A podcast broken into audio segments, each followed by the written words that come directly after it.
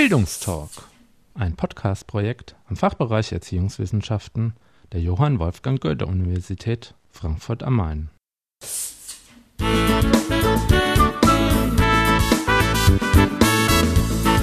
Hallo und herzlich willkommen. Diesmal beschäftigen wir uns mit Bildungsberatung.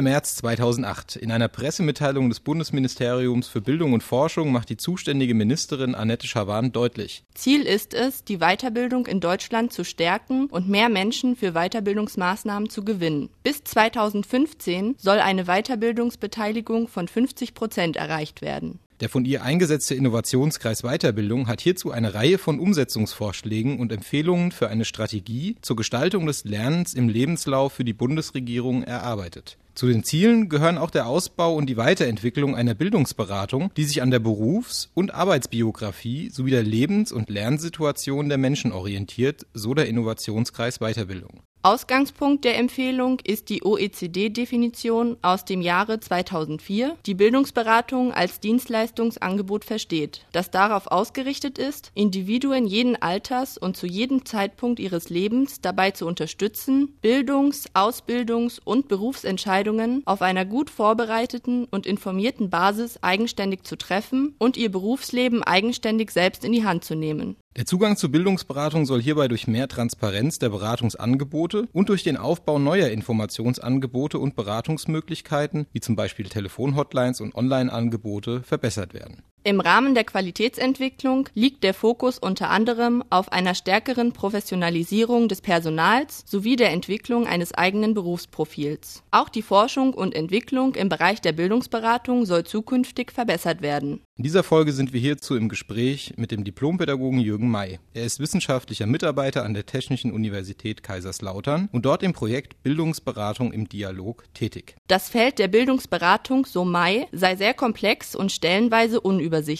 Dabei gäbe es mehrere Strukturierungsvorschläge, um dieses Feld genauer zu umreißen. Es gibt so eine trägergebundene Beratung, also an Volkshochschulen oder sonstigen Trägern, wo es dann darum geht, zukünftige Teilnehmer einzustufen, über das Programm zu informieren, eine Kurswahlberatung zu machen. Und es gibt trägerneutrale Beratung, wo es dann darum geht, eigene Stellen zu schaffen, unabhängige Stellen, die über das Bildungsangebot in der Region informieren und dabei nicht an einen Anbieter sich nur dranhängen. Zweiter Vorschlag ist erstmal ganz grundlegend zu differenzieren zwischen Bildungsberatung als alles, was an Beratungsangeboten im Weiterbildungswesen ist, was vor den eigentlichen Kursen stattfindet und Lernberatung, was dann während Seminaren läuft, was dann eher mit selbstgesteuertem Lernen einhergeht. Also Bildungsberatung vor Kursen und Lernberatung währenddessen. Im Bildungsprojekt Bildungsberatung im Dialog wurden darüber hinaus vier Felder von Bildungsberatung definiert. Einmal eine Informationsberatung, wo es dann darum geht, welche Kurse stehen mir eigentlich zur Verfügung. Dann, was ein großer Bereich ist, was einem auch die Praktiker immer wieder erzählen. Es geht oft um berufliche Fragen, also so eine Art Laufbahnberatung. Welche Möglichkeiten habe ich mit den Qualifikationen, die ich jetzt mitbringe? Wie kann es da für mich weitergehen? Als drittes Feld dann Lernberatung und als viertes Feld Kompetenzentwicklungsberatung. Also so diese Fragen, welche Kompetenzen habe ich eigentlich erworben? Auch jenseits von formalen Bildungslaufbahnen jenseits von Studium, jenseits von Schule, von Ausbildung. Da ist ja zurzeit ein sehr beliebtes Instrument der Profilpass, der genau das aufarbeitet. Was ich jetzt alles sagte, war alles die individuelle Beratung. Es gibt auch noch Autoren, die sagen, es gibt auch in der Bildungsberatung einen Zweig, der sich mit der Beratung von Organisationen beschäftigt. Da wird dann als Begriff in der Regel eher von Qualifizierungsberatung gesprochen, also dass man in Betriebe geht und die berät, was ein sehr schwieriges Feld ist, weil Betriebe da oft sich nicht so zugänglich zeigen, wie man das gerne hätte. Dann gibt es noch eine Lesart von Autoren, die sagen, das über das Feld zu beschreiben ist eigentlich gar nicht so spannend. Also wir müssen ja darauf gucken, was ist eigentlich das Pädagogische in der Beratung. Also dann können wir auch von Bildungsberatung sprechen und die dann zum Beispiel sagen, okay, Bildungsberatung ist dann, wenn der Beratung Bildungsprozess so ist, dass der Einzelne darin was lernen kann, ein Stückchen mehr Verfügung über Welt gewinnt, also so dieser klassische Bildungsbegriff, was auf der einen Seite dann für die Wissenschaft gut ist, aber was jetzt dem Praxisfeld, glaube ich, eher wenig bringt, weil dann wäre eben auch, wenn die Beratung in der Drogenstelle entsprechend ist, dann wäre das auch dann auch Bildungsberatung und dann ist dann sehr vieles Bildungsberatung.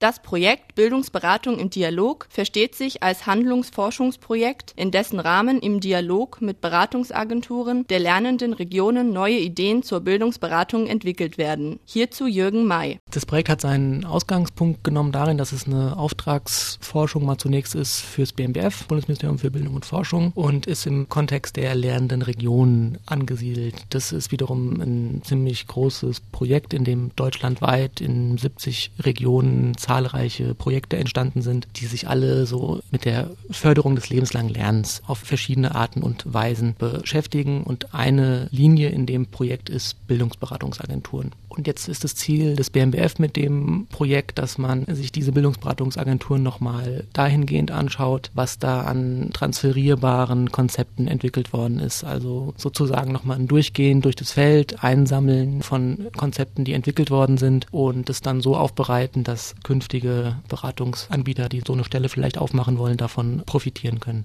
Beteiligt am Projekt sind drei Universitäten, die jeweils einen anderen Schwerpunkt von Bildungsberatung bearbeiten. Die TU Kaiserslautern, die sich den Schwerpunkt Qualitätssicherung vorgenommen hat, die Humboldt-Universität Berlin, Professor Giesecke, die sich mit Organisations- und Geschäftsmodellen für Bildungsberatungsagenturen beschäftigen und die Helmut-Schmidt-Universität in Hamburg, denen geht es dann um den konkreten Beratungsprozess, also wie kann man so einen Beratungsvorgang zwischen Ratsuchendem und Berater Beraterin eigentlich theoretisch modellieren und wie kann man den beschreiben. Da es ja darum gehen soll, sich die Konzepte vorzunehmen, die in der Praxis entstanden sind, ist auch das Projekt so angelegt, dass man vor Ort fährt, Interviews führt, sich die Agenturen auch mal einfach face-to-face -face anschaut und dann hat jedes von den drei Teilprojekten Workshops gemacht, wo es auch darum ging, Zwischenergebnisse vorzustellen, das nochmal ans Feld zurückzuspiegeln, damit die auch dann sagen können, die Praktiker, ja, das trifft es, was wir machen oder nee, das ist jetzt total abgehoben. So ist das Projekt angelegt angelegt. Ziel ist eben dann, dass wir im Sommer sozusagen drei Handbücher zu diesen drei Projektschwerpunkten vorlegen können, die dann transferierbare Konzepte enthalten. Die beteiligten Bildungsberatungsagenturen sind quer durch Deutschland verteilt und weisen je nach Standort und Fokus zum Teil recht starke Unterschiede auf. Das sind insgesamt in diesen lernenden Regionen ungefähr 20 Agenturen, davon einige, die es schon jetzt drei, vier Jahre gibt, einige, die jetzt gerade erst anfangen. Die sind deutschlandweit verteilt von Bayern Bayern, Baden-Württemberg, da ist der Bodensee sehr aktiv, lernende Region Mannheim, lernende Region Mainz. In Hessen haben wir, glaube ich, niemanden. Doch da oben Waldeck-Frankenberg. Und dann, das geht dann so weiter bis hoch nach Berlin, Hamburg, die Uckermark, also sind deutschlandweit so recht gleichmäßig verteilt, aber in verschiedenen Stadien der Entwicklung und auch unter sich sehr vielfältig. Also man muss so eine Bildungsberatungsagentur in der Uckermark wohl ganz anders aufziehen als in Hamburg. Die Kooperation läuft so, dass wir versuchen, das so zu machen, dass es für die Praktiker vor Ort zum einen auch was bringt. Deswegen haben wir halt auch so diesen Newsletter gemacht und versuchen die Webseite so zu machen, dass die da auch Informationen ziehen können und versuchen das auch dann terminlich so abzustimmen, dass das Praxisfeld recht entlastet ist, weil die halt auch sehr viele Forschungsanfragen haben. Es gibt zu jeder lernenden Region oft nochmal eine wissenschaftliche Begleitung vor Ort, die sich das anguckt. Es gibt dann zum Gesamtprogramm lernende Regionen die große wissenschaftliche Begleitung von der LMU München. Von daher sind da immer sehr viele Forschungsanfragen, die an die lernenden Regionen gerichtet werden.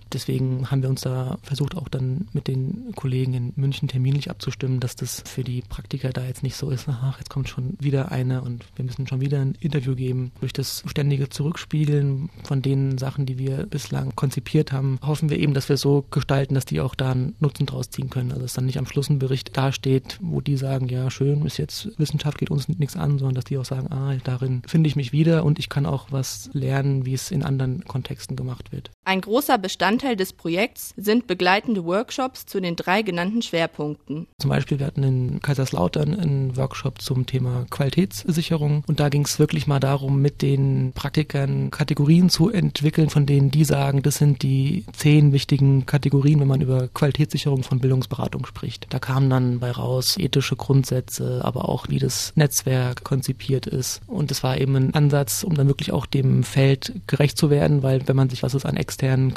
Qualitätssicherungssystemen gibt, die Angebote anschaut, die sind bedingt anschlussfähig, aber nie so komplett. Also wenn man jetzt LQW oder den ISO oder EFQM nimmt, eine Bildungsberatungsagentur das einführen möchte, dann tut man sich da oft schwer, weil die Kategorien nicht stimmen. Das war dann so ein Beispiel vom Teilprojekt Qualitätssicherung in Hamburg. Die Kollegen haben zum Beispiel mal ein Rollenspiel gemacht, in dem sie einen Beratungsvorgang gespielt haben und dann danach mit den Praktikern gemeinsam analysiert haben, um dann darüber ins Gespräch zu kommen, ob so die typischen Ansätze, wie man Beratungsprozesse beschreibt, also so in Phasenmodellen, ob das überhaupt der Praxis gerecht wird. Also die Kollegen in Hamburg verfolgen da den Ansatz, dass das der Praxis nicht gerecht wird, weil man eben in den Phasen oft hin und her springt und es dann mit so einem Phasenmodell nicht adäquat abgebildet werden kann. Ja, und so zieht sich das durch. Die Kollegen in Berlin haben vor allen Dingen beim Workshop die Ergebnisse der Interviews zurückgespiegelt. Also die haben dann da so vier, fünf Modelle von Beratungsagenturen beschrieben, die dann auch Namen haben wie Hausarztmodell, Drehscheibe. Das wird gerade noch alles ausgewertet und wollten eben dann nochmal ein Feedback haben, ob sich die Praktiker darin wiederfinden. Ergänzend findet sich im Internet unter www.bb-dialog.de ein umfangreiches Informationsangebot zum Thema Bildungsberatung. Das ist wirklich entstanden so aus diesem Ansatz, dass wir gesagt haben, wir wollen auch ein Stück weit einen Nutzen stiften für die Praxis und wollen eben auch, weil man ja dann im Zuge von so einem Forschungsvorhaben so viel liest und recherchiert und auch andere Projekte dann in dem Zuge kennenlernt, dass wir uns sagten, das können wir auch aufbereiten und für die Praktiker zur Verfügung stellen, weil die auch immer ein sehr großes Interesse daran haben, ein bisschen was zu erfahren. Wie ist denn das eigentlich in Kontexten außerhalb von lernenden Regionen? Was gibt es da eigentlich für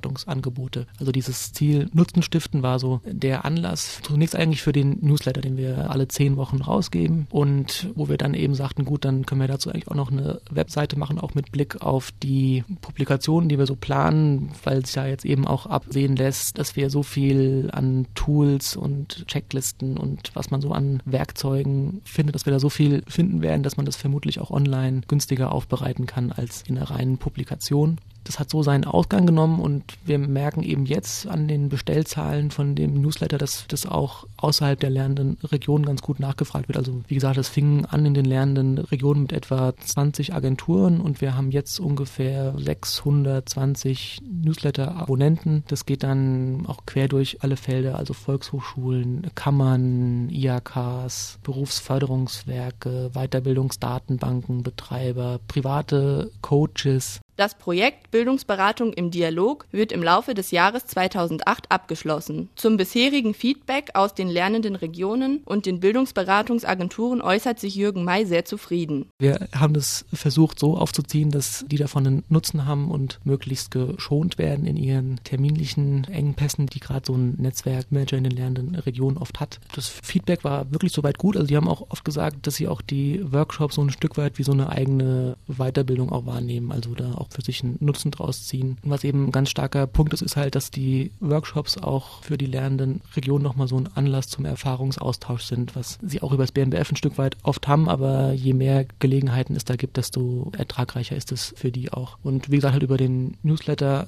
haben wir jetzt auch jenseits der lernenden Regionen dann ganz gutes Feedback bekommen. Und unsere Abozahlen haben uns selbst ein bisschen überrascht, also spricht dafür, dass das Projekt so ganz gut ankommt bislang. Abschließend bleibt die Frage, wer im Bereich der Bildungsberatung tätig ist und welche Möglichkeiten zur Qualifizierung und Fortbildung angeboten werden. Also so eine Untersuchung zu, wer sind eigentlich die Bildungsberater, die Bildungsberaterin, die steht noch aus. Zu Fortbildung kann man ein bisschen mehr sagen. Es gibt so drei, vier Studiengänge, also Master, die sich speziell für Bildungsberatung zu eignen scheinen. Da ist zum einen von Christiane Schiersmann in Heidelberg, die einen Studiengang namens Beratungswissenschaften anbietet. Es gibt ein Angebot, das so ähnlich aufgebaut ist in Dresden. Dann hat die Bundesagentur für Arbeit jetzt einen eigenen Bachelorstudiengang, der dann eher so für berufliche Beratung ausgelegt ist. Speziell für Bildungsberatung gibt es in den lernenden Regionen selbst die sogenannten regionalen Qualifizierungszentren. Das sind einjährige Fortbildungsreihen mit dem Titel Bildungsberatung und Kompetenzentwicklung. Von der Struktur her sind es, ich glaube, fünf oder sechs Blockwochenenden dazwischen mit Online-Phasen und Studienbriefen und zum Schluss so eine Praxisarbeit in so einem Art Abschlussassessment. Das wird sehr gut nachgefragt. Das führt so weit, dass das Ganze nahm mal seinen Ausgang mit einem RQZ, so ist die Abkürzung für diese Zentren. In Mainz mittlerweile gibt es sieben oder acht, ich will da jetzt nicht lügen, deutschlandweit, die auch jetzt immer mehr dann noch so Spezialisierungsmodule anbieten, wie Online-Beratung, wie Beratung für Lehrer, weil auch im Kontext von Schullaufbahn oft dann ein gewisses Wissen über Beratung auch der Lehrerschaft gut zu Gesicht steht. Und das war auch eine Erfahrung von einem Studiengang, den die Uni Münster anbietet. Die hatten eigentlich als Zielgruppe vor Augen so ein Zusatzstudium für Erwachsenenbildner und die wurden ganz stark von Lehrern nachgefragt. Also da sieht man so ein bisschen, dass da auch die Bedarfe sich sehr weit verteilen.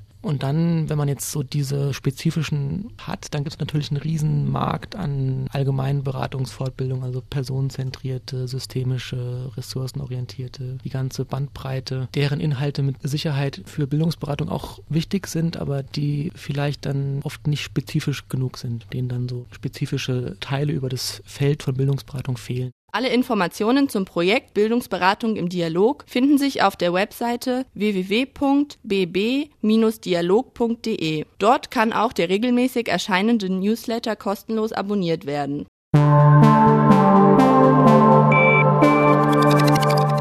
Bildungstalk. Literaturtipps. Für alle, die sich noch eingehender mit dem Bereich Bildungsberatung beschäftigen wollen, empfehlen wir folgende Literatur. Beratungsfelder in der Weiterbildung, eine empirische Bestandsaufnahme von Christiane Schiersmann und Heide Remmele, erschienen 2004 beim Schneider Verlag Hohengehren. Bestandsaufnahme in der Bildungs-, Berufs- und Beschäftigungsberatung. Erschienen 2007. Der Abschlussbericht ist über die Internetseiten des Bundesministeriums für Bildung und Forschung unter www.bmbf.de erhältlich.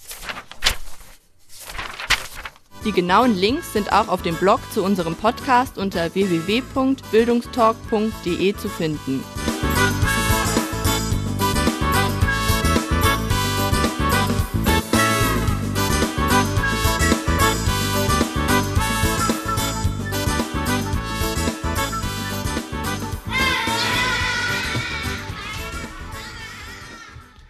Dies war der Bildungstalk, ein Podcast-Projekt im Fachbereich Erziehungswissenschaften der Johann Wolfgang Goethe-Universität Frankfurt am Main.